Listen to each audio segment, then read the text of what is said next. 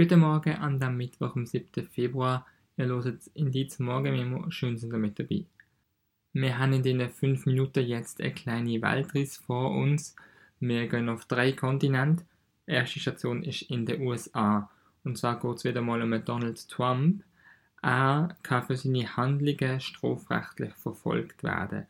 Das ist so das Urteil, grob zusammengefasst, vom Berufungsgericht, wo gestern in den USA entschieden hat. Und zwar ist es so, dass der Trump keine Immunität genießt.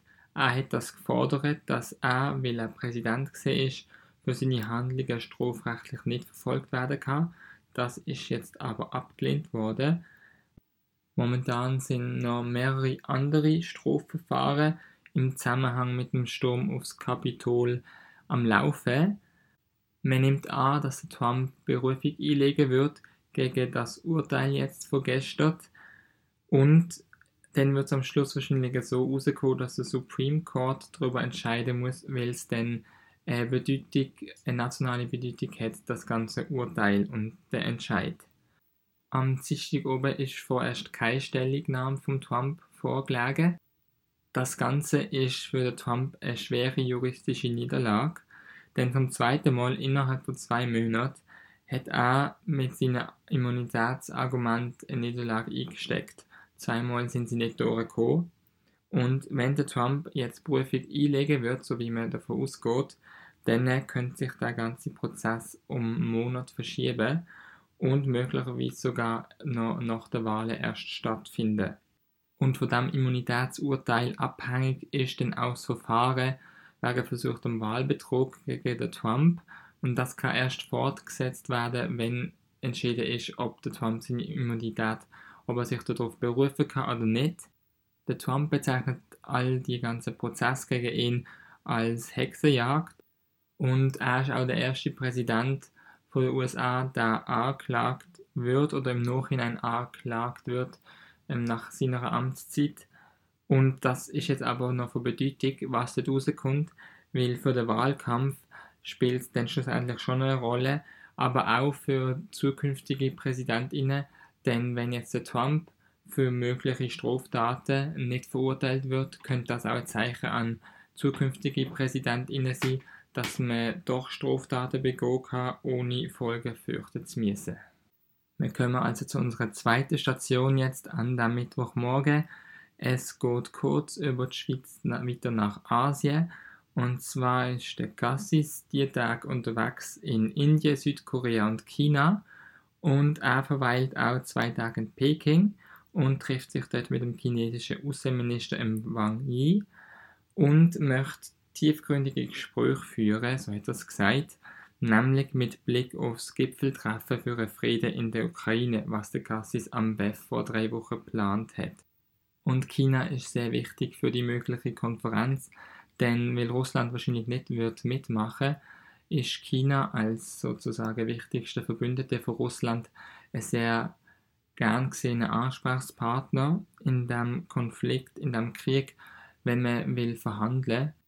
Darum wünscht man sich von Schweizer Seite eine hochrangige chinesische Beteiligung, was aber zum jetzigen Zeitpunkt noch ziemlich unrealistisch aussieht. Auf jeden Fall werden sie ein paar Themen ansprechen, es wird wahrscheinlich um Menschenrechtsthemen gehen, aber auch ums Freihandelsabkommen zwischen China und der Schweiz, das seit zehn Jahren läuft. Und die Schweiz wird das gerne verlängern bzw. ausbauen. Von Chinas Seite ist eher zurückhaltend bis jetzt gekommen. Seit dem WEF gibt es aber doch einige positive Signale. Und als Gesetz gilt auch Gespräche über internationale Zusammenarbeit und Geopolitik mit ihren ganzen Konflikt im Moment. Unsere dritte und letzte Station ist dann in der Schweiz, nämlich geht es um die Eidgenössische Medienkommission. Die hat gestern in ihrem Positionspapier von den Sparvorschlägen von der Politik bezüglich Service Public abgeraten. Denn laut ihr wäre es die Aufgabe vom Staat, eine mediale Grundversorgung, die Qualität hat, zu gewährleisten. Und darum soll der Service Public in Zukunft laut der Medienkommission eher noch mehr leisten, also auch mit mehr finanziellen Mitteln.